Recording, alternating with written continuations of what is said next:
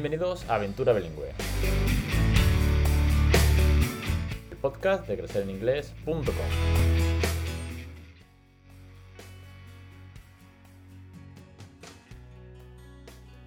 Capítulo 245, el 25 de febrero de 2021. Muy buenas, mi nombre es Alex Perder y esto es Aventura Bilingüe. Ya sabéis que este es el podcast sobre bilingüismo real en el que os cuento, os doy tips, consejos, experiencia, entrevistas, científicos, profesores, docentes, todo lo que tenga que ver con esta segunda lengua, con este regalazo que le estamos dando a nuestros peques y que sobre todo os animo que empecéis cuanto antes, ¿vale? Que no lo dejéis muy para, para muy tarde, que luego ya no es adquisición, es enseñanza y eso ya es otra movida. Aquí hablamos de adquisición desde edades muy, muy tempranas a través de los juegos, rutinas y todo esto.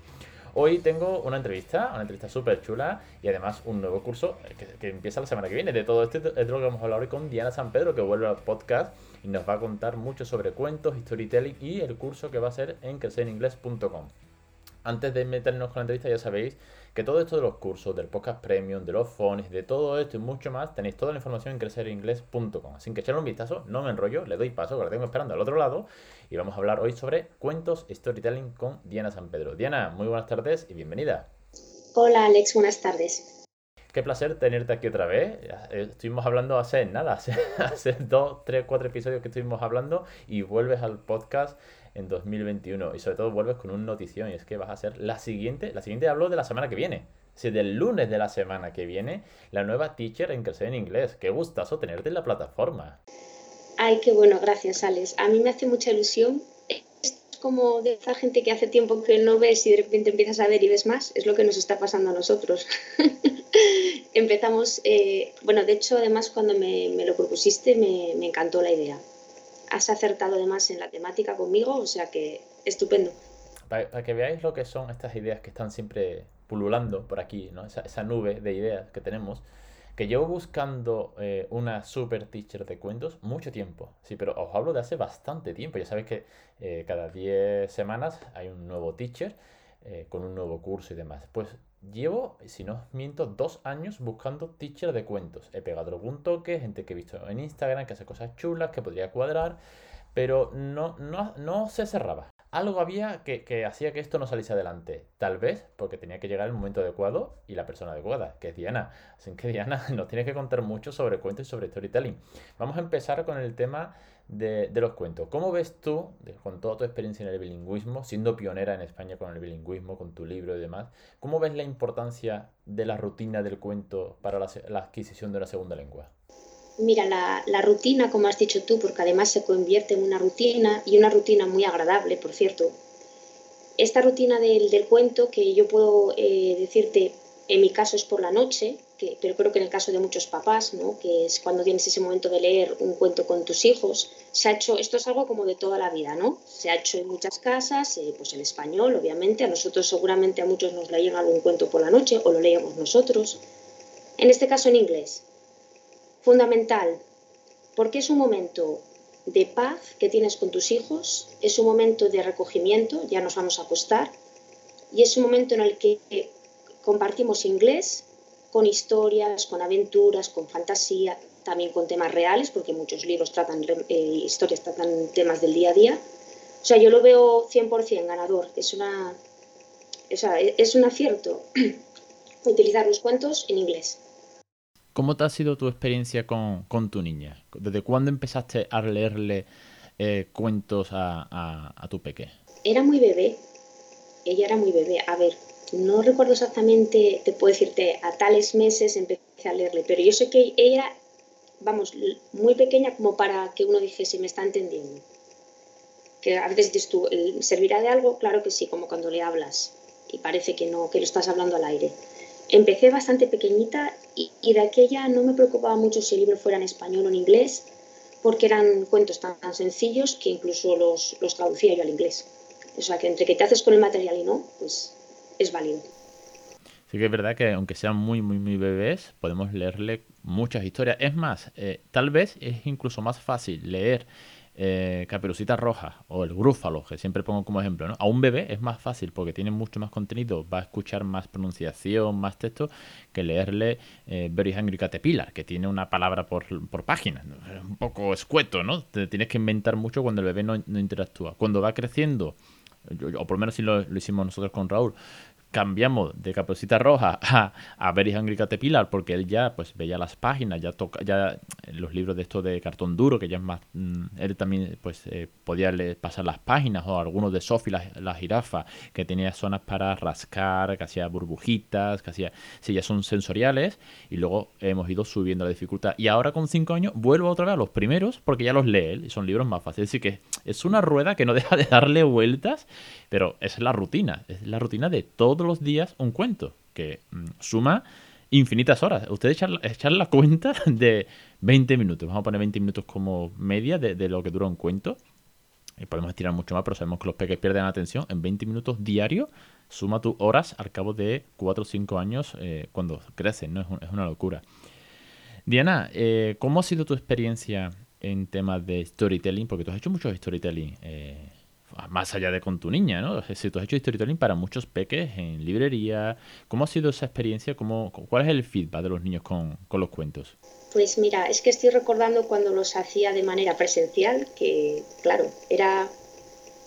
Pues, ¿cuál era el feedback de los niños? Pues eh, yo recuerdo estar sentada pues con un circulito de críos, mirando mm, con los papás, a veces los papás estaban apartados, había, teníamos las dos posibilidades, o los niños solo o los niños con los papás. Pues eh, mirando para ti, intentando interactuar, repitiendo cositas, obviamente no seguían toda la historia, seguro que había palabras que no entendían, pero no era necesario. Ellos estaban ahí totalmente contigo, mirándote, queriendo ver el libro, repitiendo algún sonido, pasándolo bien, la verdad, es que es, no sé, yo lo veo una situación muy, es enriquecedor para todos, incluso para el que lo cuenta. Yo, yo, yo disfrutaba, vamos, a mí me encantan los libros y ver que los niños, sin necesidad de traducir, porque esto te lo digo Alex, no es necesario decir ni una sola palabra en español. No es necesario que a veces voy a decirle que esto es tal, no. Tú señalas, haces mímica mm, y no te preocupas de que entiendan every single word, no es necesario. Te siguen. Muy positivo. Qué guay, qué guay que me, que me, cuentes eso, ¿no? Tú que has estado en ese lado de storytelling. Yo solamente he hecho uno una vez y estaba hiper nervioso, pero súper, súper nervioso. ¿Por qué? Porque el público infantil es el más exigente que hay, más que el padre o la madre que lo lleva. Porque padre o la madre, bueno, pues mm, te puede entender, no te puede entender, es el que ha pagado, a lo mejor si el, storytelling es de, pago, ¿no? Yo he oído algunos que serán de pago en un teatro, pero el público infantil no entiende de, esas cosas. El público infantil entiende que le tiene que divertir, le tiene que gustar, le tiene que motivar y tiene que estar embaucado con la historia, ¿no? Entonces yo, yo sudé para hacer un storytelling porque yo decía, madre mía, es que yo, yo le cuento cuentos a mi hijo, pero no, no hago toda esa actividad que hay alrededor, porque los storytelling no solamente es el cuento, es todo lo que vas proponiendo, ¿no? ¿Cómo, cómo propones todas las actividades? Eh, el repetir este sonido, esta canción, el hacer luego una flashcard, ¿cómo se te ocurren todas estas cosas? Bien, mira, eso que has dicho, lo de los nervios, o sea, es un, es un clásico que yo también he pasado eh, y bueno, y, y, siempre se pasa un poquito ese miedo escénico, ¿no? Que se tiene, porque es verdad, estamos ante un público cuando hacemos un storytelling, tenemos un público y los niños, si se aburren, van a ponerse a bostezar sin ningún problema, por decirte, ¿no? O sea, no, no van a disimular, entonces tú lo vas a notar. ¿Cómo se te ocurren esas cosas? Bueno, sobre todo al principio. Cuanto más soporte lleves, más seguro te vas a sentir tú. Luego quizás no necesites tanto, pero, oye, pues en esta historia hay estos animales o hay estos personajes de la familia. Bueno, si tengo unas flascas con una cara de mamá, papá, o tengo unos, unos peluches para los diferentes eh, animales, perfecto. No siempre vas a tener todo ese material. ¿Qué harías en el caso de no tenerlo? Que sirve de soporte. Pero si no lo tienes, mucha mímica. Además, todo está en el mundo real. Necesitas una mamá, señalas a una mamá que está ahí en el, en, el público. O tú, tú eres mamá o papá, en este caso, te utilizas a ti, tu ropa, tus colores, de lo que llevas vistiendo. Con el tiempo ya puedes improvisar. Al principio sí que tienes que llevar más soporte, pero luego ya eres tú y ellos. Os doy tips, bueno, le pregunto los tips a Diana, yo no los doy, yo le pregunto a la, experta en storytelling, que para eso está aquí, de cara a que vosotros también os animéis a hacer storytelling con los peques. No solamente leer cuento en la cama antes de dormir, sino, oye, pues un sábado por la tarde, ¿no? O un domingo por la mañana vamos a hacer un storytelling en casa. Y a lo mejor tu audiencia es uno, tu peque, no hay más, ¿no? Oye, pero el cuento cambia. Es, eh, vamos a hacer otra forma de contarlo, ¿no? Pues como bien dice, ¿no? Con más mímica, podemos sacar flascas de aquí. Creo que podemos sacar un, contenido interesante de cara a trabajar la segunda lengua. eh, pasando de la rutina del cuento de por la noche a un cuento aún más divertido, ¿no? De darle una vuelta a cualquier cuento que ya tengamos muy, muy, muy trillado, darle una vuelta más. Oye, pues un cuento muy pesado, ponemos unas flascas al lado, eh, tenemos que señalar cuál es la flasca correcta, eh, tenemos que pintar luego, colorear una flasca, os digo flasca por poner algo que todo el mundo entiende, pero como esto hay de todo, ¿eh? Nosotros hemos hecho algunos en el que luego había que hacer un puzzle. Oye, pues imprimes la foto simplemente de la portada, la recortas y tienes que montar el puzzle. Oye, pues ya echas la mañana, ya echas el rato, que en estos tiempos que pasamos tanto tiempo en casa, nunca vienen mal este tipo de, ideas, ¿no? Y después de hablar de, la importancia de los cuentos, de tu experiencia con tu, con tu niña, que ya de niña poco, ya súper mayor, pero bueno, la importancia de haber empezado desde el primer día y con los peques, eh, yo tenía, como te decía al principio de, la, entrevista, muchas ganas de tener una teacher de storytelling y cuando volvimos a, conectar por redes y demás, lo vi claro. Entonces, eh, en cuanto te hice la propuesta y se te iluminó la cara, me imagino, por cómo me respondiste por audio de WhatsApp y demás, dije, eh, es, es el punto al que quiero llegar siempre que hay una teacher, ese punto mágico de hostia, sí, me apetece mucho estar y a mí me apetece aún más que estés porque enriqueces todo este proyecto, ¿no? Eh, ¿cómo, has estructurado el curso? Porque yo siempre doy mucha libertad a las teachers. Yo digo, oye, me gustaría tener un curso de, en este caso, storytelling. Y son 10 lecciones, eh, cada lunes es una, es una tal. mis pautas son muy, sencillas. Al fin y al cabo, cada una le tiene que poner su, toque. Porque para eso oh, tengo las teachers, para que cada uno le ponga su estilo, su forma, sus conocimientos, sus peculiaridades, su magia, al fin y al cabo. ¿Cómo has estructurado este, este curso de 10 cuentos? Mira, Alex, el primero que he escogido es un clásico, es un cuento clásico que conoce, bueno, yo creo que conoce mucha gente y la elección fue porque quise empezar con algo que fuera familiar para la mayoría de los, de los, de los clientes ¿no? que, que están en Crecer en Inglés. Es decir, gente que diga, bueno, este libro me suena o lo tengo en casa o conozco a alguien que no, tiene, no es necesario. ¿eh? Si no lo conocen de nada, perfecto, porque es nuevo y también los padres cuando lo vean van a estar como más atentos.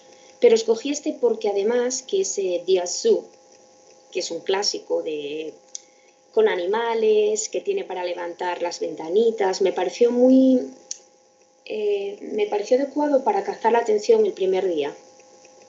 Y que se vea que con algo, lo que tú comentaste antes son libros que no tienen mucho texto, porque no tienen gran cantidad de palabras, pero sí que dan mucho juego para que tú como el que estás haciendo el storytelling, tengas eh, capacidad de decir cosas entre medias, de preguntarles cosas a, los, a, la gente que te está escuchando.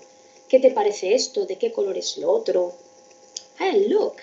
y si estás sorprendido por algo, wow. Yo digo mucho, oh my, diciendo, vaya. Oh dear, porque es que te sale a veces al ver pues, la expresión del, del león o de la jirafa o lo que hace la pequeña rana, pues entonces, por eso ese fue el primero que escogí y fue por la, bueno, por la familiaridad.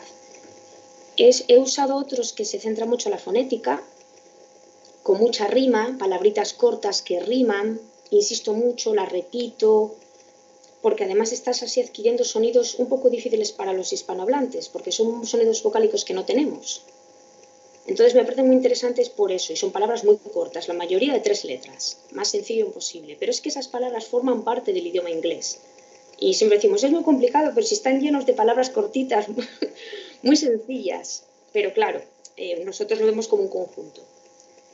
Eh, he escogido otros cuentos eh, que se basan mucho también en cosas como la familia, animales, cosas del día a día de los niños, cosas que forman parte de, la vida de cualquiera, pero de los niños fundamental. La familia para quién no es importante, es, es un pilar fundamental en nuestra vida y además de forma divertida. He escogido títulos divertidos, con mucho juego, mucho color. Hablando de color, uno de ellos es Wow, Say the Owl, y es un libro que nos encanta, tenemos en casa, y es uno de mis libros favoritos de esta última tanda que, hemos, que hemos tenido en casa. Es un libro que, gusta mucho y que Raúl, de hecho, ha llevado al cole en un par de ocasiones, porque es un libro muy chulo. Mira que sencillo, ¿no? Que trata de los colores, pero la forma en la que cuenta el búho, ¿no? Como se quiere quedar despierta eh, la pequeña lechuza para, ver todos los colores y al final comprende que la noche también es súper mágica. Oye, a mí es un cuento que, le tengo mucho cariño. una cosa importante eh, en torno a cómo Diana va a tratar los cuentos, os desvelo, os hago un poquito de spoiler es como yo os dije. Yo le doy carta libre, ella cuenta los cuentos. Y cuando me mandó la primera prueba, me quedé muy, muy sorprendido y creo que fue ese punto en el que Diana sabe lo que yo necesito, lo que los suscriptores necesitan y ella misma sabe que tiene que ser así. Y es eh, ese cuento, ¿no? De Dear Sue con cuatro palabras, pero no deja de hablar en inglés está interactuando, ¿no? Está, oh my dear, eh, oh my god, what is that? Look, have you see the, the lion here? Oh, we we are going to open the flap, ¿no? Es decir, va construyendo todo, eh, todo lo que hay alrededor del cuento en inglés todo el tiempo. De manera que, os, eh, sí, que, aquí es donde está la clave. ¿Para qué es este, este, este, este curso? Este, cuento, este curso perdón, tiene dos objetivos. Uno, ponle el cuento si quieres al peque, que ahora en, tiempo de confinamiento hemos aprendido que muchos peques pues eh, ven storytelling en, YouTube, por ejemplo, pues vais a tener 10 cuentos de Diana, pero también tiene al final de cada lección unos, una serie de tips para papás y mamás de cara a que los padres pues lo vean, ¿no? Y, y oye, pues te puede ayudar un poco. Y además, durante, como durante todo el cuento lo va haciendo en inglés de esa manera tan natural, tan, tan sumamente storytelling, que no es coger el cuento y leer las cuatro frases, ¿no? Oye, pues aquí pone The Lion is in the box. Ah, siguiente página, ¿no? Eso sería muy aburrido, ¿no? Le ha dado todo ese, todo ese toque eh, de mutuo propio que le ha salido así a ella, lo vi de chapó. Sí, pero chapó porque es justo, justo, justo lo que yo busco en un storytelling y creo que lo que los suscriptores necesitan es ese tipo de, contenido dinámico. Así que de verdad, Diana, vamos, chapó. Gracias, Alex. Yo además tengo que confesar que es que me lo, te lo he comentado, me lo he pasado súper bien haciéndolo, me encanta. Es, es un, es un trabajo obviamente que tienes que elegir el título, lo leo bien antes de empezar a grabar, le busco los, eh, las actividades que puedo proponer a los padres después, eh, que sean como un follow-up de la historia. Pero una vez que empiezo a leer, juego con, juego con las palabras, con el libro me, dejo llevar un poco por, lo que me inspira a mí, porque yo soy parte de esa historia en ese momento. Estoy ahí leyendo el cuento. El cuento no está solo, o sea, el cuento tiene un significado enorme, pero también lo tiene gracias a que alguien lo está leyendo, que alguien lo está escuchando. Razón de más, ¿no? Para, que esté este curso aquí en la plataforma es puedes ponérselo al peque y aquí hacemos una cosa nueva que nunca se había hecho, ¿no? Que es ponerle la lección como tal a un niño, porque hasta ahora todo el contenido es para los adultos, ¿no? Que tienen que aprender o tienen que motivarse a criar eh, bilingüe pero además también sirve también al papá y al mamá para, oye, pues eh, a lo mejor, pues como tú dices, ¿no? Oye, hay una serie de palabras que fonéticamente son eh, muy importantes y a lo mejor los eh, hispanohablantes nos cuesta. Oye, pues mírate el cuento un par de veces y, no, bueno, se los quieres poner al peque, pero tú lo escuchas, te lo memorizas un poco como Diana eh, lo ha contado y con el cuento tú luego vas y, lo cuentas al peque y le das ya tu toque personal, cada uno el suyo, ¿no? Con lo cual creo que es un, va a ser un curso muy enriquecedor de 10 eh, cuentos muy chulos, muy chulos que ha elegido Diana y que creo que nos va a aportar a todos mucho. A mí el primero, ¿eh? a mí, yo cada que, que viene una teacher soy el primero que aprende y me los veo no solamente para editarlos, sino los veo después porque siempre hay mucho que aprender. Así que, Diana, muchísimas, muchísimas gracias por, este super curso que empieza el lunes que viene. Qué bueno, qué, ganas, la verdad. Tengo ganas de, bueno, de que salga y que la gente le, sirva, le guste y pues Alex, eh, encantada de trabajar contigo. El placer es mío. Por último, una anécdota que cuenta aquí en abierto entre nosotros, que me hizo mucha gracia cuando me dijiste que tu, que tu niña te vio grabar y te dijo, ¿y esto para qué es? Es cierto, sí, sí, me vio. Bueno, de hecho, un día se puso ella aquí también a hacer como un ejemplo, a grabar ella, porque, bueno, le bueno eh, hoy en día los niños están ya como más, mucho más metidos que nosotros en, esta, en las tecnologías. Y, me preguntó que para qué era y bueno, le comenté también sí, y, no se acordaba porque era muy pequeñita. Algo le sonaba, ¿no? Porque es verdad que ella estuvo en el podcast ah, cuando tenía cinco añitos. Sí, me acuerdo, sí, sí. Y fue, sí, ha sido gracioso. Es que eso me, gustó mucho ese detalle, ¿no? Cuando te dijo Diana, oye, ¿esto para qué? Esto es para Alex. ¿Quién es Alex? Pues, no te acuerdas, pero tú estuviste, es verdad. Si busquéis en alguno de los primeros episodios, eh, Diana estuvo en el podcast hablando alguna cosilla que estaba por allí, pasó por medio, por el micro y saludó a la audiencia. Y la verdad que es entrañable, ¿no? Así que me alegro que, lo hayas refrescado y que te haya visto grabar, que seguro que es tu, mayor fan, sin duda, de, de los storytelling. Gracias, Diana, eh, te espero el lunes que viene con tu primera lección y de nuevo, una vez más, gracias por, confiar en este proyecto, por, todo lo que haces, por todo tu trabajo y ahora que estás a tope en Instagram, pues animo a todo el mundo también que te siga tu libro y que sigamos sumando en esta, en esta loca aventura. Pues muy bien, en ese camino estamos, Alex. Un saludo, gracias.